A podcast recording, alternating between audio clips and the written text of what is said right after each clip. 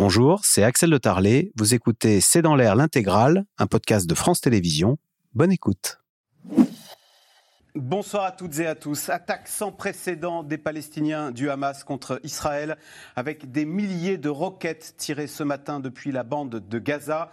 Les hommes armés du Hamas se sont également infiltrés par les airs, par la mer et par la terre en territoire israélien.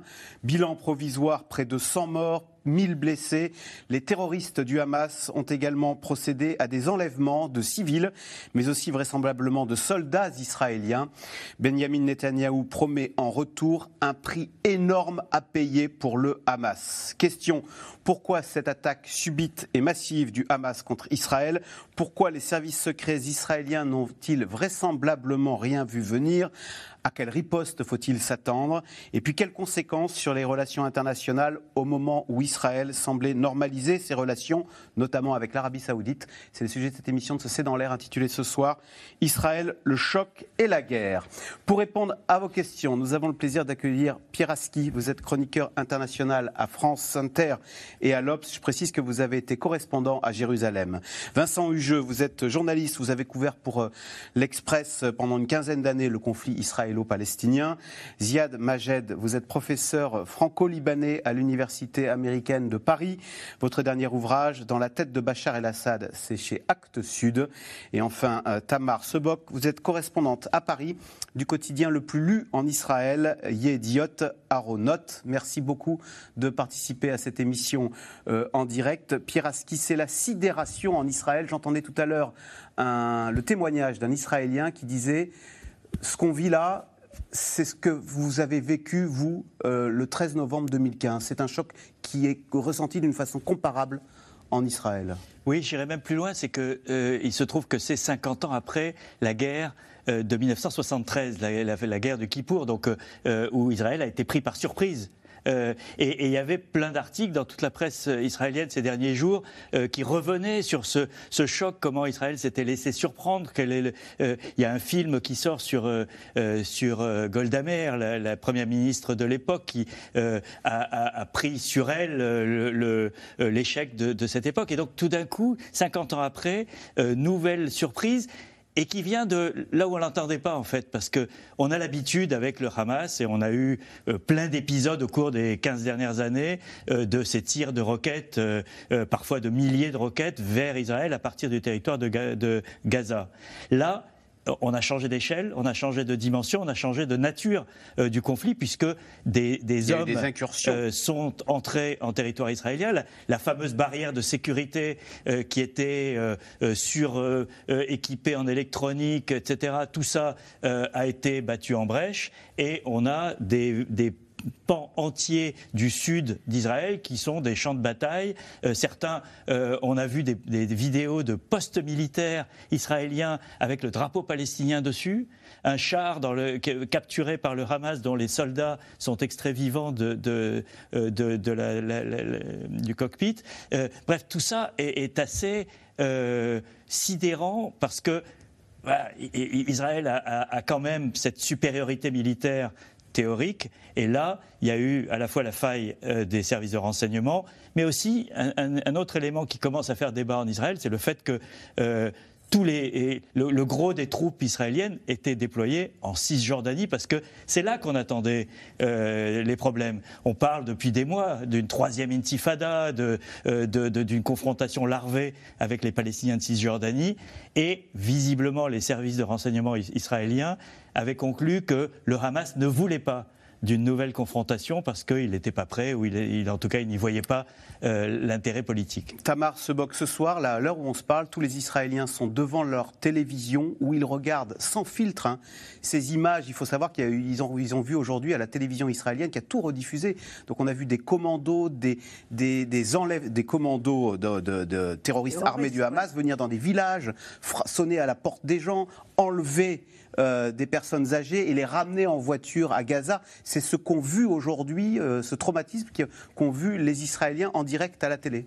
Euh, d'abord, il y a beaucoup d'Israéliens qui sont dans les abris, donc ils voient, ils voient pas. Certains ont dû ouvrir la porte de, l'abri, tirer et le refermer. C'est inédit on dit tous que ça ne s'est pas arrivé depuis la guerre de 73, mais en fait, ce qui se passe maintenant, je crois que ne s'est jamais arrivé en Israël. Et en Israël, il y a ces sentiments de sécurité euh, qui est omniprésent et sur lesquels euh, les citoyens se reposent, peu importe euh, s'ils sont de quel bord politique. Et là, ça s'est fissuré. et je crois que, que les gens sont sous le choc terrorisés chez eux. Ça n'était pas qu'à la télévision, ce que vous voulez nous dire, c'est qu'ils ils étaient dans les abris parce qu'ils avaient vraiment peur, un petit peu comme on avait peur au soir du 13 novembre 2015, et que chacun rentrait chez soi. Ce qui est Ce parallèle, vous. Oui, tout à fait. Il est pertinent. D'ailleurs, 100 morts à l'échelle d'un pays de 9 millions d'habitants, on imagine ce que ça fait hein, pour une attaque terroriste. Hein. Oui, alors, euh, c'est pareil et pas pareil. Ça veut dire que. Euh, les habitants euh, de, toute la partie qui est proche de Gaza ont l'habitude de, missiles. ils n'ont pas l'habitude de, gens qui entrent dans la rue, qui tirent dans la rue, de, 50 otages qui sont dans le kibbutz de Be'eri. Euh, donc c'est la combinaison de deux qui fait qu'ils sont complètement euh, sidérés et que l'information qui est diffusée n'est pas complètement cohérente. Donc, euh, il n'y a pas eu une déclaration officielle euh, très très claire par rapport à ce qui se passe. Il y a des gens qui, ne savent pas si leur famille est, en Gaza, enlevée en Gaza ou pas. Ziad euh, Majed, est-ce que, un, les Israéliens se croyaient en sécurité, ils se découvrent vulnérables? Est-ce qu'il n'y a pas aussi un deuxième monument qui s'effondre? On pensait les services secrets israéliens infaillibles, ils n'ont rien vu venir. Oui. Alors, euh, juste aussi pour euh, contextualiser, euh, il faut dire que les habitants de Gaza, qui sont plus de 2 millions de Palestiniens, sont assiégés et bombardés régulièrement depuis 2007. Et il y a à Gaza eu des milliers de morts civiles euh, par les frappes israéliennes euh, à travers toutes ces années. Non, non, je vais y arriver. et donc, euh, ce qui se passe, c'est un acte guerrier. évidemment, toute attaque contre des civils est condamnable et est une violation du droit international de la quatrième convention de Genève, qu'elle vient du côté de Hamas ou du côté de l'État israélien pendant de longues années. et donc, évidemment qu'il y a aujourd'hui un choc parce que les puissants, qui ont la puissance de feu, qui imposent le siège, qui bombardent, euh, aujourd'hui, euh, sont prises au piège de la guerre et de la violence. Là, ils sont victimes d'un acte terroriste. Oui, comme eux, ils commettent des actes terroristes contre la population palestinienne. Donc, si on qualifie terrorisme de meurtre de civils, le, choc du jour, c'est cette euh, attaque. on, va revenir sur, évidemment. Tout à fait. c'est un, conflit compliqué. Mais aujourd'hui, oui. il y a une attaque terroriste. Parce que c'est les médias qui couvrent aujourd'hui cela de manière exceptionnelle. Oh, bien qu'il y a eu 198 morts palestiniens à Gaza aujourd'hui aussi, bien que depuis janvier 2023, il y a 180 euh, euh, morts euh, palestiniens. Donc je pense qu'il faut condamner. On va revenir sur la complexité, la complexité de, ce, de, ce, conflit qui dure depuis que je suis né. C'est bien la preuve qu'il il est très complexe. Et, même avant, hein, pour dire. Et Hamas n'est né qu'en 87, exactement comme vous dites. Donc c'est dans une phase un peu. Vincent Hugeux, bien sûr. Vincent Hugeux. Et, extrémiste dans son discours, exactement comme l'est le gouvernement israélien et des ministres comme Ben Gvir d'accord, euh, ou comme euh, on, va, on, va, y aller euh, tout doucement et pas à pas.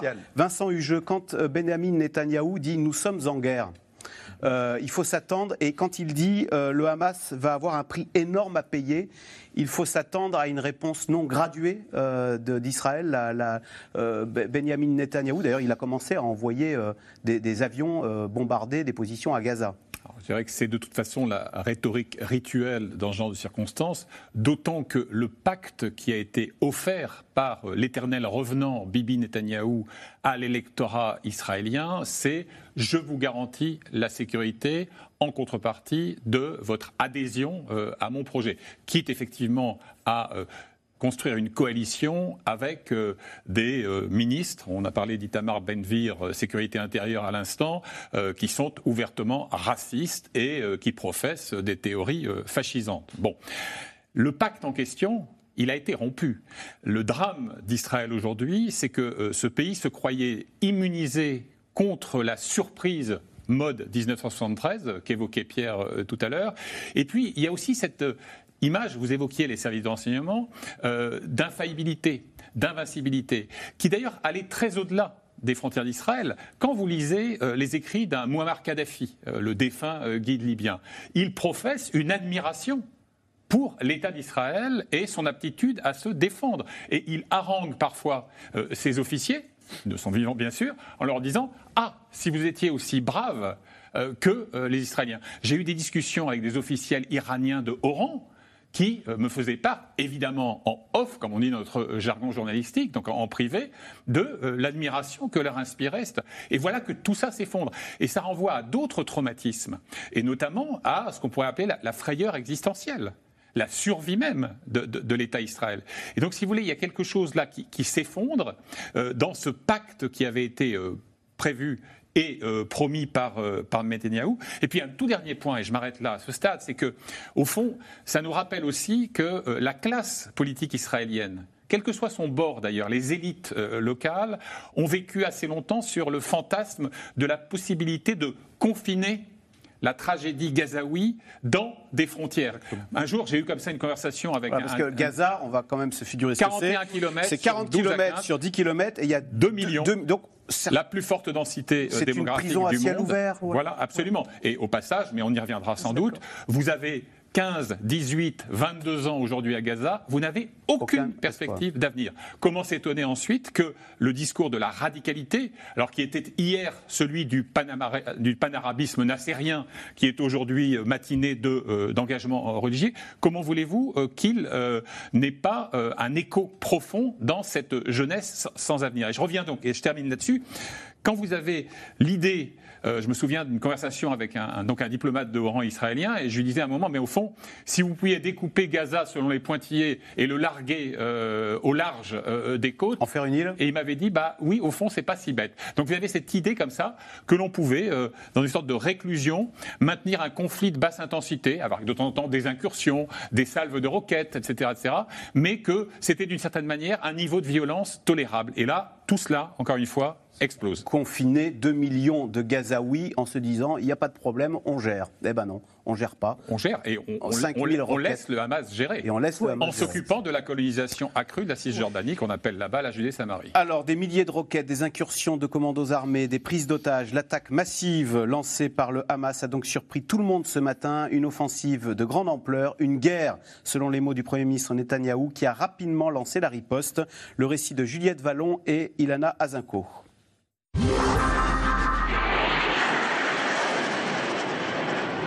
Depuis la bande de Gaza, des milliers de roquettes tirées vers le ciel d'Israël ce matin. Le Hamas attaque l'État hébreu. Une attaque surprise, d'envergure, comme l'explique un journaliste de la chaîne américaine Fox News à Tel Aviv. Vous pouvez entendre derrière moi les interceptions et les sons d'explosion. Certaines de ces roquettes atterrissent dans la mer, d'autres sont interceptées par le système de défense antiaérien d'Israël, le dôme de fer. La panique face à une offensive coordonnée depuis le ciel et la terre par le mouvement islamiste. Sur ces images de propagande diffusées aujourd'hui par le Hamas, des combattants palestiniens franchissent à moto la clôture séparant l'enclave de Gaza du territoire israélien. Nous avons décidé de mettre fin aux attaques israéliennes avec l'aide de Dieu pour que l'ennemi comprenne que le temps de la destruction en toute impunité est terminé. Ce jour est le grand jour de la révolution pour mettre fin à la dernière occupation et au dernier régime d'apartheid du monde. Autre vidéo relayée par le Hamas, ces commandos en parapente destinés, dit-il, à infiltrer l'État hébreu.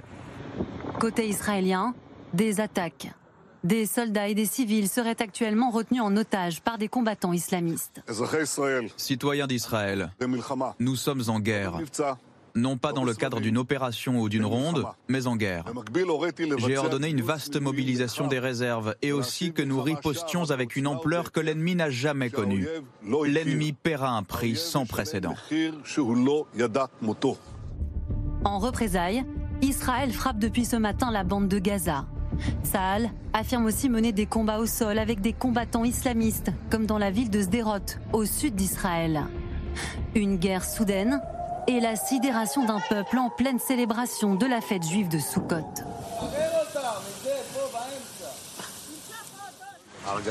Mon sentiment est terrible. J'espère que cette fois-ci, les autorités feront plus que d'habitude. Il n'est pas acceptable qu'ils nous aient pris par surprise. Où sont tous les responsables de la sécurité? Comment ces gens ont-ils pu entrer avec des véhicules en territoire israélien? À Gaza, pendant que certains célèbrent l'offensive du Hamas, ces familles tentent de fuir l'enclave terrorisée.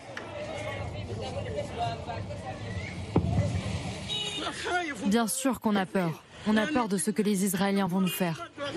Peut-être qu'ils vont nous effacer de la surface de la terre. On s'enfuit dans la peur. Que Dieu nous protège tous.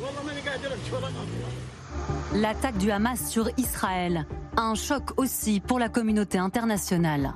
Tout comme les États-Unis et la présidente de la Commission européenne Ursula von der Leyen, le président français affirme son soutien à l'État hébreu. Je condamne fermement les attaques terroristes qui frappent actuellement Israël. J'exprime ma pleine solidarité avec les victimes, leurs familles et leurs proches. Le président turc Recep Tayyip Erdogan adresse lui aussi un message. À la lumière des événements survenus en Israël ce matin, nous appelons toutes les parties à agir avec retenue, à rester à l'écart des actions impulsives qui pourraient encore accroître la tension.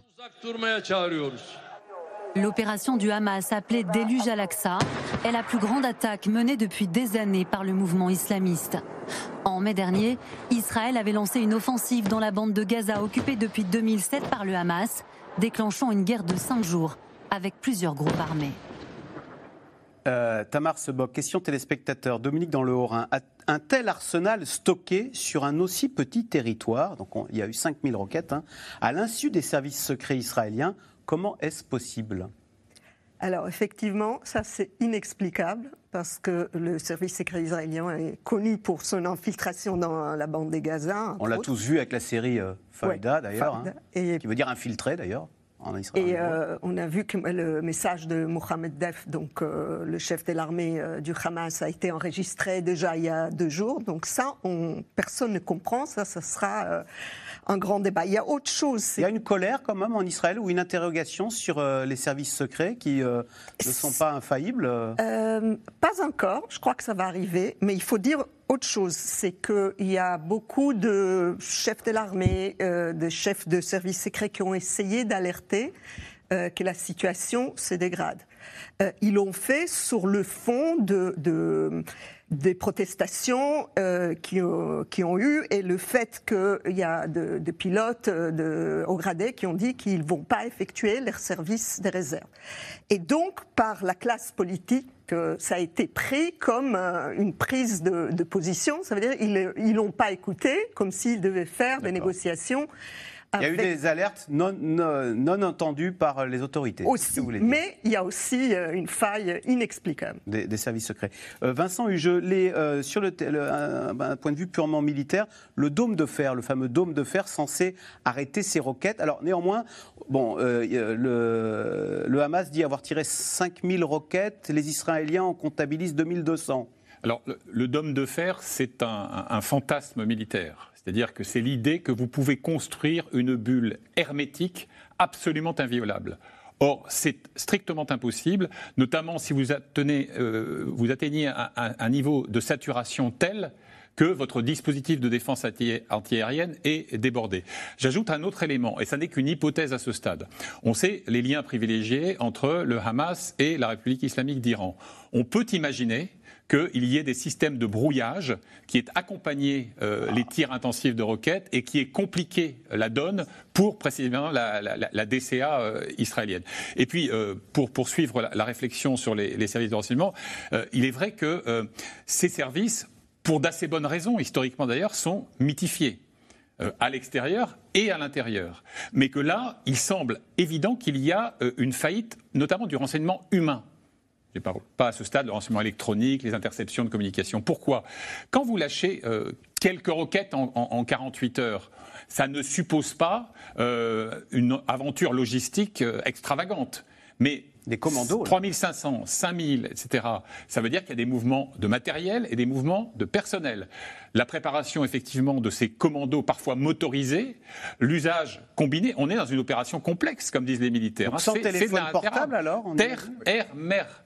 Des parapentes des vedettes rapides, semble-t-il, sous bénéfice d'inventaire, et euh, des incursions euh, terrestres. Et c'est vrai que quand vous alignez euh, toutes ces failles, vous dites qu'effectivement, il y avait peut-être un manque de vigilance ou le pari le pari qui, à l'évidence, était perdu, que effectivement, on pouvait maintenir cela à un niveau relativement faible, parce que l'analyse, semble-t-il, qui était faite, c'est précisément, Pierre, il faisait allusion au tout début, que stratégiquement, le Hamas, en tout cas dans cette séquence-là, n'avait pas intérêt à euh, changer d'échelle et de nature quant à sa conflictualité avec l'État d'Israël. En tous les cas, j'ajouterai une information par rapport à cela euh, également, c'est que les services israéliens s'attendaient à des attaques euh, à travers les tunnels qui sont creusés euh, à Gaza, ils ne s'attendaient pas du tout euh, à des attaques euh, qui, qui, sont ouvertes par la mer, par la mer, par l'air avec des parapentes. Exactement. Il y a un degré de sophistication quand même du Hamas. donc visiblement cette opération a dû être préparée sans téléphone portable, sinon on est intercepté. Euh, il y a une volonté claire d'éviter aussi tout ce qui peut être victime euh, de logiciels d'espionnage. Donc, on utilise au minimum les téléphones portables, au minimum tout ce qui peut être correspondance informatique. Et euh, dans une région où les gens se connaissent bien, qui, qui, est assiégée depuis longtemps, ils peuvent communiquer bouche à oreille les ah. anciennes techniques. Et, et, de toute façon, si on voit même le matériel, il est vrai qu'il a été utilisé d'une manière efficace durant cette attaque, mais il reste quand même limité dans son poids, euh, dans euh, son, volume, euh, ce qui fait qu'il a été fabriqué avec du matériel qui vient de l'extérieur, certainement, mais qui a été fabriqué dans la bande de, Gaza elle-même et qui a permis une vitesse dans, le mouvement et une surprise mm. dans, dans l'opération. Pierre Aski, le Hamas, que cherche-t-il avec cette opération? Quel est, quand Benjamin Netanyahou dit Nous sommes en guerre. Alors ça veut dire qu'il y a un but de guerre du Hamas Que, cherche-t-il avec euh, ces, roquettes? On a déjà un élément de réponse avec le nom de code que euh, le Hamas a donné à l'opération le, déluge d'Al-Aqsa. Et Al-Aqsa, c'est le lieu saint euh, de la mosquée à Jérusalem, sur l'esplanade des mosquées. Et donc, euh, il y a une, partie de cette opération, à mon avis, est, est une opération interne au monde palestinien qui est une OPA sur le leadership palestinien. On est à un moment euh, où euh, beaucoup de Palestiniens observent ce qui se passe, et pas seulement les Palestiniens, mais on voit la Jordanie euh, et d'autres, ce qui se passe à Jérusalem, donc sur l'esplanade de la mosquée, où on a une pression très forte, notamment de M. Ben Gvir, dont parlait tout à l'heure Ziad, donc qui est ministre de la Sécurité, et d'une partie des religieux, pour accéder à l'esplanade euh, des mosquées. Euh, il y a une règle tacite euh, qui est garantie notamment dans les accords avec la Jordanie, qui fait que les Juifs ne vont pas prier sur l'esplanade des mosquées. Il y a une vraie sorte de, de, Yalta religieux. et il y a des gens qui veulent forcer ça. Et donc en, se plaçant comme protecteur des lieux saints, euh, le Hamas euh, euh, montre aux 5 millions de Palestiniens, de Cisjordanie comme de, Gaza, je suis le meilleur défenseur de la foi et de, et, de nos combats, alors que, et, qui, qui, et au dépend de qui? Au dépend de Mahmoud Abbas, le président de l'autorité palestinienne, qui est jugé trop mou qui est discrédité, qui maintient des accords sécuritaires avec Israël. Alors il les dénonce euh, un mois sur deux et puis le, mois suivant il les rétablit. Euh, et donc il y a une collaboration euh, entre les Israéliens et, l'autorité palestinienne. Et donc il y, a clairement un enjeu qui est euh, le, leadership. Mais les Palestiniens peuvent-ils épouser cette euh, radicalité du Hamas, euh, qui est, considéré comme terroriste par la France, les États-Unis? Oui, mais mettez-vous, et je rejoins ce que disait Vincent tout à l'heure, mettez-vous dans la tête d'un jeune de 18 ans, où que ce soit dans les territoires palestiniens, qu'il soit à, Hébron, à, à Jenin, où il y a eu des opérations énormes depuis le début de l'année, ou à Gaza c'est quoi ces perspectives? Il n'y a aucune perspective de négociation quelle qu'elle soit, elle n'est pas sur la table et elle n'a plus d'enjeu puisque il y a un désespoir qui mène à la radicalité. Il y a un désespoir qui mène à la radicalité et, on sait, mais c'est pas un cas proprement palestinien, c'est une règle universelle que dans le désespoir, ben, c'est celui qui parle le, plus, fort, et qui a l'air d'être le plus audacieux dans la, résistance euh, qui va l'emporter. Et c'est ça qui se joue aujourd'hui, c'est que euh, il y a une sorte de propagande par l'image et on le voit bien, euh, le Hamas met en scène son attaque euh, montre euh, euh, les, prises de chars, montre le drapeau palestinien sur des bases israéliennes, etc pour parler à l'ensemble de la population palestinienne en, Cisjordanie, à Gaza et ailleurs. Parce qu'il y a eu, c'est passé inaperçu dans, le flux d'informations et il se passe tellement de choses dramatiques dans le monde, mais il y a eu des batailles à Beyrouth, dans un camp palestinien au Liban, entre le Hamas et le Fatah donc le mouvement euh, de Mahmoud Abbas, euh, pour le, leadership sur les, réfugiés palestiniens au Liban qui sont là-bas depuis depuis 48. Euh, donc on est dans quelque chose d'assez d'une bataille de de, tendance qui est mmh. lourde et qui a une, ampleur qu'on sous-estime. Vincent Hugeux, l'engrenage maintenant est-il inévitable? On a vu dans le reportage cette vieille femme de Gaza dire bah on s'attend à ce qui nous raye de la carte. Maintenant, on, attend, on redoute la colère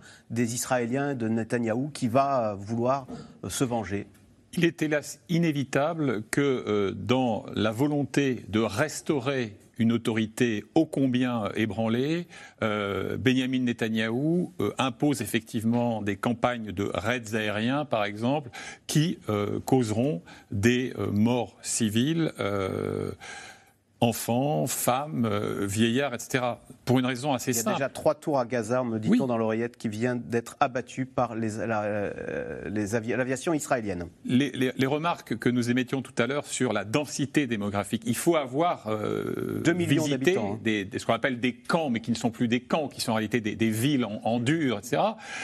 il faut avoir arpenté ces ruelles-là pour mesurer cette densité. Et vous dites qu'une frappe ne peut pas ne pas causer euh, de morts civiles.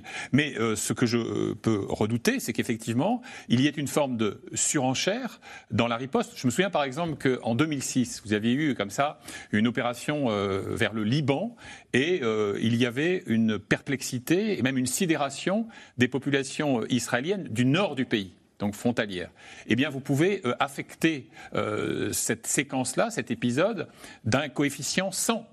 Et là, de même, vous aviez dans les représailles, dans la riposte, euh, évidemment, ça ne peut pas être calibré, ça ne peut pas être ciblé. On n'est pas dans une situation à l'ukrainienne où vous choisissez ou pas de viser une infrastructure militaire ou civile. Encore une fois, le tissu social hmm. est tellement dense, tellement serré, qu'un raid aérien ne peut pas ne pas causer de mort civile. Et dans cet engrenage, euh, Ziad Majed, est-ce qu'on peut redouter qu'il ne s'étende à la région? Euh, Vous parliez à l'instant du Liban, donc Gaza, c'est au sud d'Israël, les roquettes viennent de là, mais on sait qu'au nord d'Israël, il y a le Hezbollah. Euh, au Liban, au sud Liban, euh, qui lui aussi constitue une menace pour Israël. Euh, est-ce qu'on peut imaginer une surenchère où le Hezbollah viendrait s'ajouter, viendrait prendre en étau, avec des roquettes nord-sud contre Israël?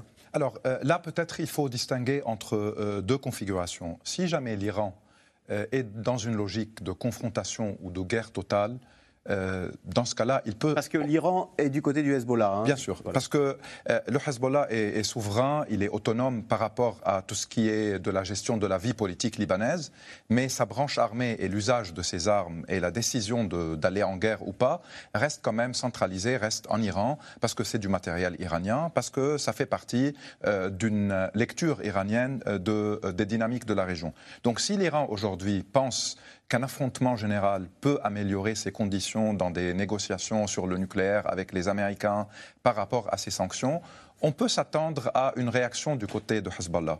Mais moi, personnellement, je ne pense pas, aujourd'hui, avec les informations qu'on a, avec la situation délicate du Liban, où il y a un effondrement économique euh, total, euh, que Hezbollah ou l'Iran euh, vont pousser vers une guerre totale. Il peut y avoir, par contre, comme on a vu dans le passé, des tirs de missiles. Hmm. Hezbollah considère qu'il n'est pas responsable.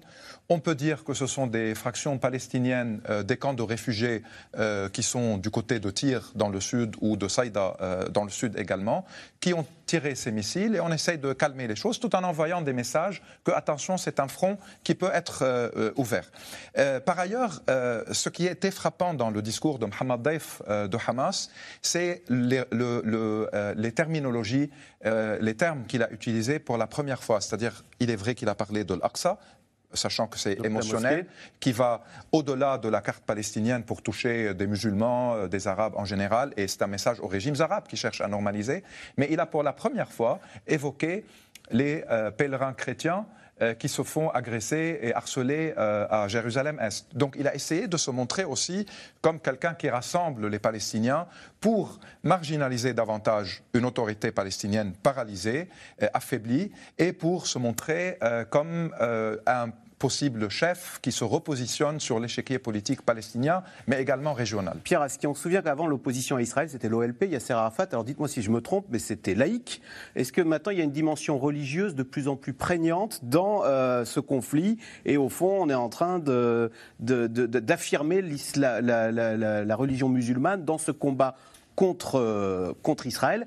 Et j'ajoute sous question, euh, comme dans, dans, ce, dans, cette équation, comment s'articule la menace de Daesh euh, Est-ce qu'elle est elle, vient en concurrence? La, la, la, dimension religieuse du conflit, elle, elle n'a cessé de monter ces dernières années des deux côtés puisque au sein, et ça fait partie d'ailleurs de la bataille politique qui se mène depuis des mois en Israël, euh, c'est les deux Israëls qui sont face à face. Euh, il y, en a un qui est religieux euh, et, l'autre qui est laïque. Il faut se souvenir que le jour de Kippour, il y a, à peine 15 jours, il y a eu une, bataille de rue à, Tel Aviv parce que des religieux voulaient organiser une prière séparant les hommes et les femmes et qu'il y a eu une riposte des laïcs de Tel Aviv euh, qui ont refusé cet État. Donc vous avez euh, ça et, la montée d'autres, on a une identité et, la montée du Hamas, la montée du Hamas dans les années 80, puisque le mouvement est, né pendant la, première Intifada, a progressivement marginalisé l'OLP. L'OLP paye évidemment le prix des accords d'Oslo. On a, commémoré il y a quelques semaines les, les, les 30 ans euh, des accords d'Oslo, donc ce, plan qui avait été signé par euh, Yitzhak Rabin et Shimon Peres d'un côté, Yasser Arafat de l'autre, qui prévoyait une transition de 5 ans, euh, la création de zones autonomes, une police palestinienne, etc., et qui devait déboucher théoriquement sur les deux États. Ça ne s'est pas fait. Euh, Rabin a été assassiné, souvenez-vous euh, euh, de ce fait.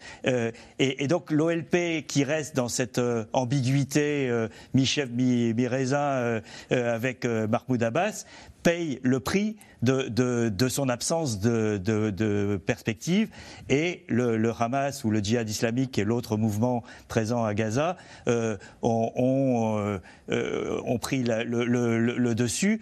Et il faut bien le dire que c'est aussi ce qui se passe dans l'ensemble du monde arabo-musulman. Euh, vous parliez tout à l'heure du nationalisme arabe. Euh, l'époque de, Nasser, Assad et autres, euh, qui étaient les chantres de ce nationalisme arabe, laïcs euh, sont aujourd'hui euh, euh, dépassés par, par une, une dimension islamiste. De, de Souvenez-vous, on a beaucoup fait circuler cette vidéo où on voit Nasser devant un congrès qui dit ils veulent que nos femmes portent des voiles et il y a 5000 personnes qui éclatent de rire.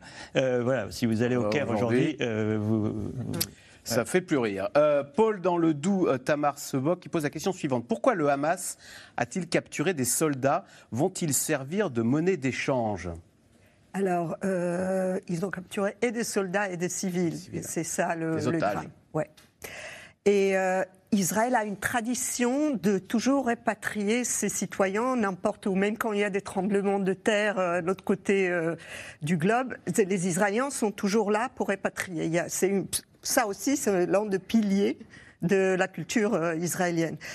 Et euh, on a vu euh, qu'il y a, par exemple, dans le cas de Gilad Shalit, qui était otage, les, Israéliens étaient prêts à libérer beaucoup de prisonniers pour obtenir sa libération.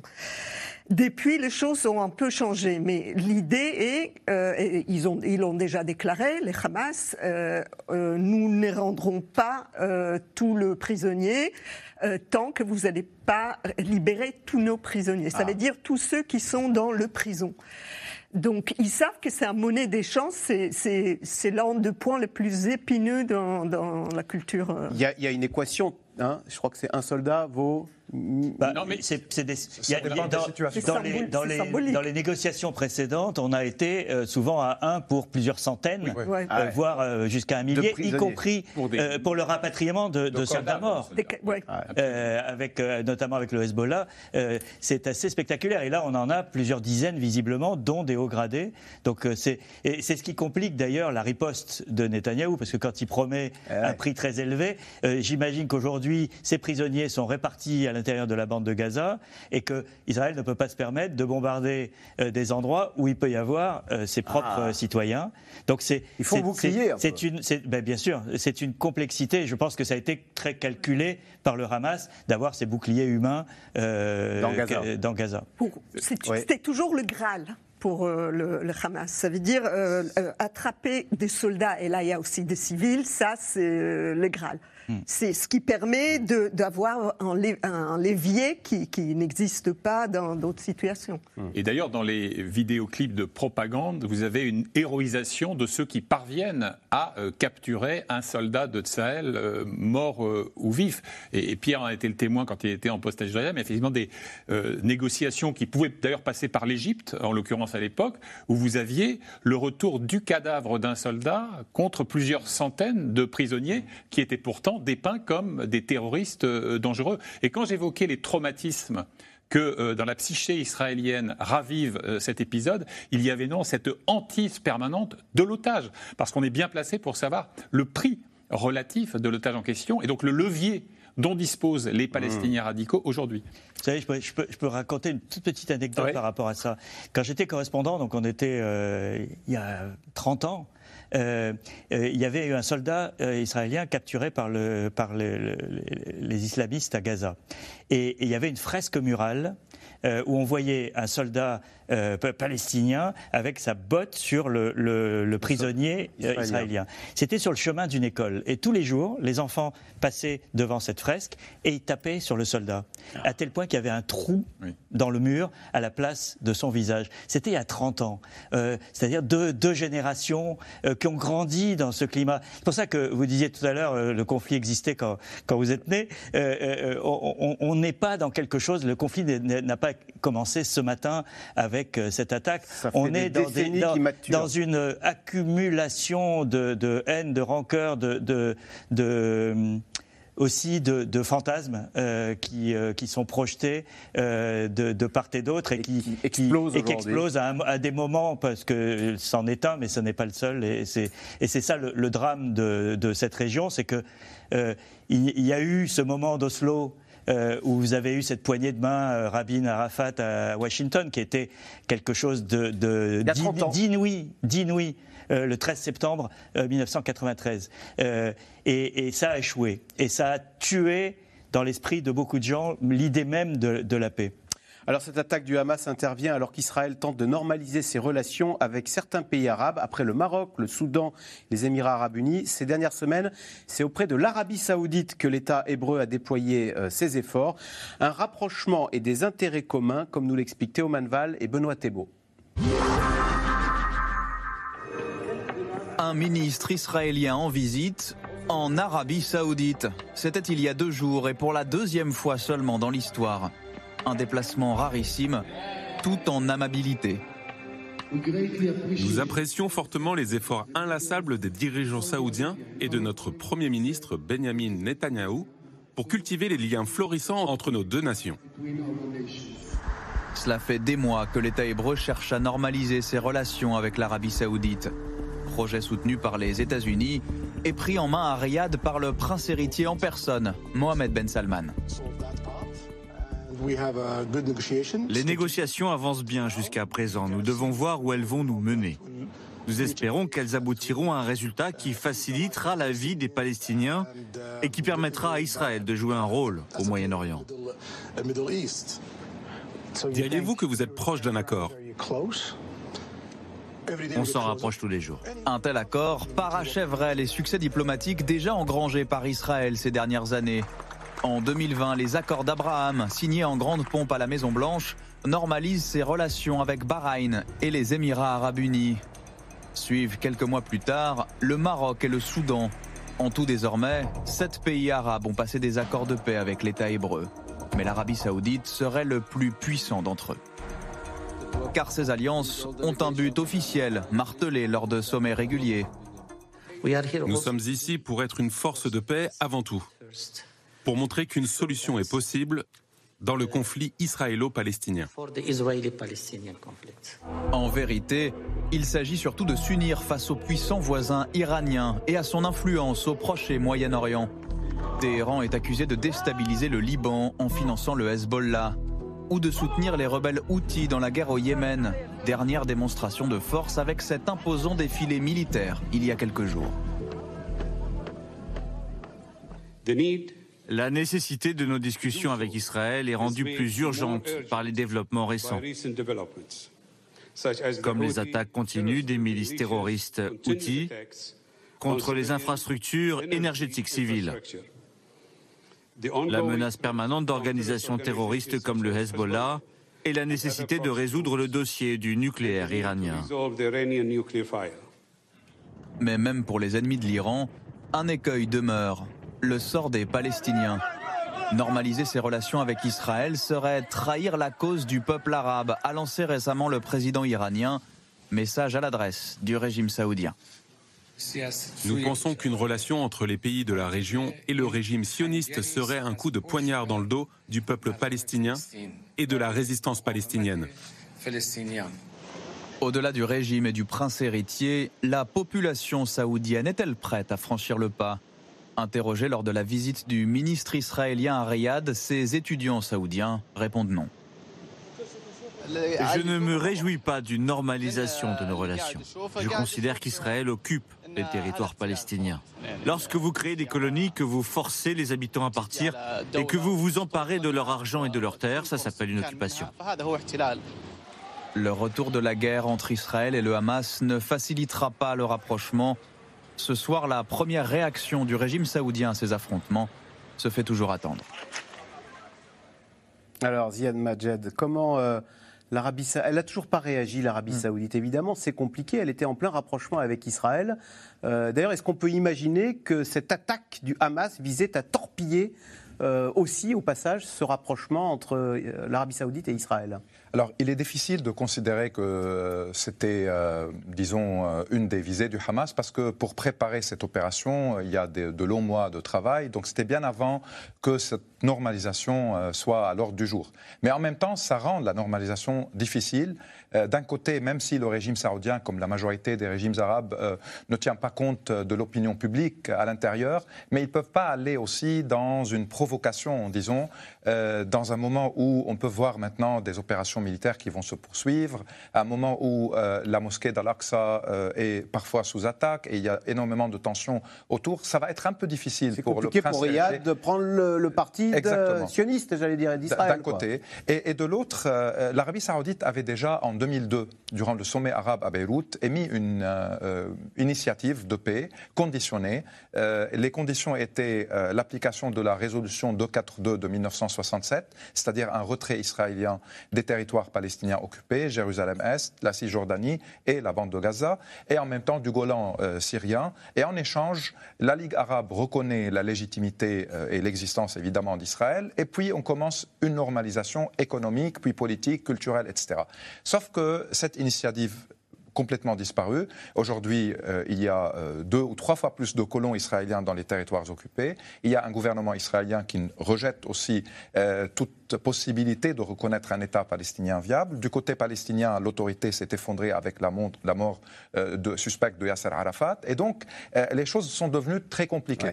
Le prince héritier, au milieu de tout ça, maintenant, étant donné qu'il souhaite que l'Arabie saoudite redevienne l'acteur régional principal, c'est réconcilier, ou disons, à neutraliser l'Iran, essaye d'en finir avec le conflit au Yémen qui nuit directement à la mm-hmm. stabilité économique du royaume et a un plan de 2030 qu'il appelle Horizon 2030.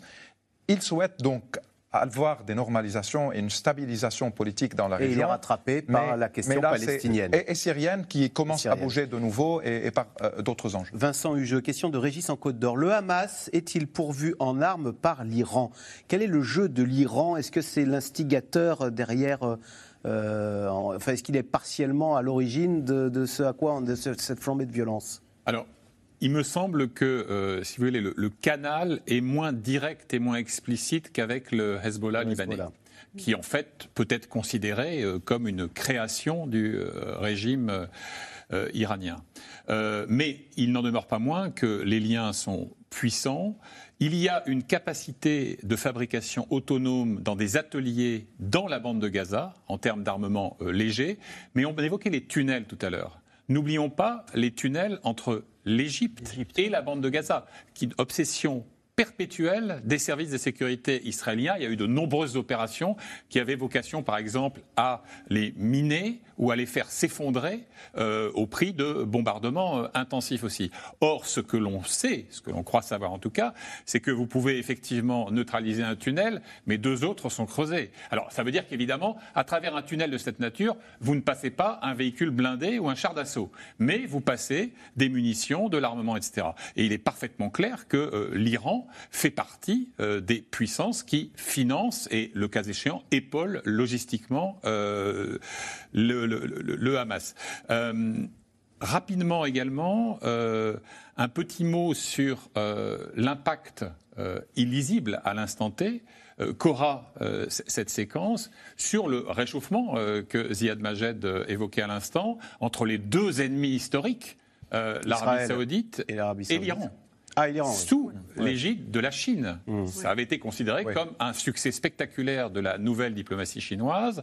Euh, et moi, je me souviens, puisqu'on évoquait les fresques euh, et les visuels euh, urbains, un de mes derniers séjours à, Téhéran, vous aviez d'immenses peintures murales qui dépeignaient l'émir du Golfe euh, de la manière la plus méprisante qui soit. Il apparaissait, même visuellement, comme une sorte de jouet de ce qu'on appelle là-bas l'entité sioniste, donc dans la vulgate euh, locale, donc euh, l'État Israël, ses poches débordant de dollars américains, bedonnant, ventripotent, etc. Et donc, le chemin parcouru on peut se demander aujourd'hui euh, s'il n'est pas au moins en partie réversible, puisque, et je termine là-dessus, euh, le paradoxe de la situation, c'est que l'Iran, ô combien chiite, euh, passe pour le champion de la cause palestinienne et ne manque jamais de souligner à quel point les régimes sunnites ont trahi les aspirations des Palestiniens. Alors qu'ils sont euh, euh, sunnites. Hein, Absolument. Alors que comment les autorités israéliennes vont-elles faire face à cette euh, attaque sans précédent? Le pays traverse depuis des mois une crise politique majeure. Des milliers, des milliers de manifestants descendent régulièrement dans la rue pour dénoncer le projet de réforme judiciaire du gouvernement israélien. Un gouvernement Netanyahou fragilisé, accusé de dérive autoritaire. Sujet de Constance Meyer et Erwan Nilion. Le bruit vrombissant d'une colère qui ne s'essouffle pas dans les rues de Tel Aviv. Comme chaque samedi soir depuis janvier, ils sont des milliers massés dans les rues de plusieurs grandes villes du pays à crier leur colère face à la réforme de la justice portée par le gouvernement de Benjamin Netanyahou. Je suis venu ici pour manifester contre le gouvernement d'extrême droite qui a décidé de détruire les valeurs de démocratie, de liberté et d'égalité d'Israël. Je vais continuer à être ici tous les jours jusqu'à ce que nous nous débarrassions d'eux. Nous poursuivons notre lutte et notre combat pour l'avenir de ce pays. Depuis environ dix mois d'affilée, dans l'espoir d'empêcher le gouvernement de faire un coup d'État judiciaire. Un pays qui s'embrase. La réforme s'attaque à la Cour suprême, la plus haute juridiction d'Israël, en lui ôtant certains pouvoirs pour renforcer celui des élus. Un projet soutenu par la frange la plus à droite du gouvernement de coalition, et notamment le ministre Yariv Levin, ancien avocat. L'interférence croissante du système judiciaire dans les décisions du gouvernement et dans la législation du Parlement a dégradé la confiance dans le système judiciaire à un niveau dangereusement bas, a conduit à la perte de gouvernance et a porté atteinte à la démocratie. Les réformes que je propose renforceront le système judiciaire et rétabliront l'ordre. Les magistrats dénoncent un nouvel acte d'autorité du gouvernement, un tour de force pour s'accaparer les pleins pouvoirs. Ironiquement, les concepteurs de la réforme l'appellent une réforme pour réparer le système judiciaire. Moi, je dis que c'est une réforme pour écraser le système judiciaire. Face à l'un des plus importants mouvements de contestation qu'ait connu le pays depuis sa création en 1948, Benjamin Netanyahou n'entend pas céder. Peu importe combien le désaccord est profond, combien il est houleux, combien il fait enrager quelqu'un, la ligne rouge qui ne peut être franchie, qui est totalement interdite, c'est la violence et l'anarchie des manifestations. Le bras de fer se durcit entre le gouvernement et les manifestants. En juillet, une grève générale gagne le pays jusqu'aux réservistes de l'armée, qui signent une pétition et refusent de servir, une première dans l'histoire d'Israël. Nous ne sommes pas d'accord avec la réforme judiciaire du gouvernement et nous n'accepterons pas qu'une dictature se mette en place. Nous ne servirons que dans le cadre d'une démocratie. Dans une ambiance électrique, le Parlement adopte pourtant cet été un amendement clé qui retire à la Cour suprême le droit de s'opposer à une décision du gouvernement qu'elle jugerait déraisonnable. Excédés, les élus d'opposition quittent la salle. Le ministre de la Justice jubile. Ironie du sort, pour tenter d'invalider la réforme, les opposants ont déposé des recours auprès de la Cour suprême. Bonjour à tous. Nous sommes réunis aujourd'hui en formation plénière à la Cour suprême pour examiner les huit recours qui ont été déposés contre l'amendement numéro 3. Les audiences débutées mi-septembre pourraient durer des mois. La Cour suprême se penche aussi sur un autre amendement qui protège le Premier ministre de destitution, alors même que Benjamin Netanyahou est poursuivi dans plusieurs affaires judiciaires. Justement, Tamar Sebok, question téléspectateur de Annie en Ille-et-Vilaine. Netanyahou pourrait-il être poussé à démissionner après cette attaque? Il a été élu sur la promesse de garantir la sécurité aux Israéliens. Je ne crois pas que qui que ce soit peut pousser Netanyahou à démissionner. Est-ce que c'est un échec pour lui C'est un échec, certainement, parce qu'il a été élu sur cette idée, ces fantasmes dont on a parlé de la sécurité, et euh, poussé par euh, l'aile d'extrême droite de, de parti qui lui-même a créé un peu comme Frankenstein, parce qu'il a, il a mis ensemble deux partis que toute seule ne serait pas entrée dans la Knesset. Donc on a un ministre de la sécurité intérieure qui euh, en fait a été condamné pour euh, terrorisme euh, et qui est supposé assurer la sécurité. Et tout ce qu'il fait, c'est occuper les, forces, les, soldats à défendre le, les colons. Et là, on se trouve dans une situation où d'autres sont en danger. Maintenant, les partis de deux grands partis de l'opposition ont déclaré euh, là qu'ils sont prêts à entrer dans une coalition, justement euh, pour euh, éviter que ce soit l'aile de l'extrême droite qui domine. Pour le moment, Netanyahou dit c'est pas le moment pour la diplomatie, c'est le moment pour l'action. Alors, Pierre Asti, question téléspectateur de Jacqueline dans le Nord. Israël est-il encore une démocratie? On a entendu dans le sujet un, un des manifestants dire euh, nous ne voulons pas euh, qu'Israël devienne une dictature. Et j'ajoute euh, l'ancien chef du Mossad, donc des services secrets israéliens, Tamir Pardo, qui estime qu'Israël impose, donc ça, il était aux responsabilités, hein, un régime d'apartheid. Hmm. Aux, aux, aux, Palestiniens. Ouais. C'est très fort le mot apartheid. Enfin, c'est- l'Afrique du Sud. Oui, alors je pense qu'il faut distinguer ce qui se passe dans les territoires palestiniens, Cisjordanie, euh, et, et- de l'autre côté, ce qui se passe en Israël, euh, proprement dit. Et, et- vous avez deux situations différentes.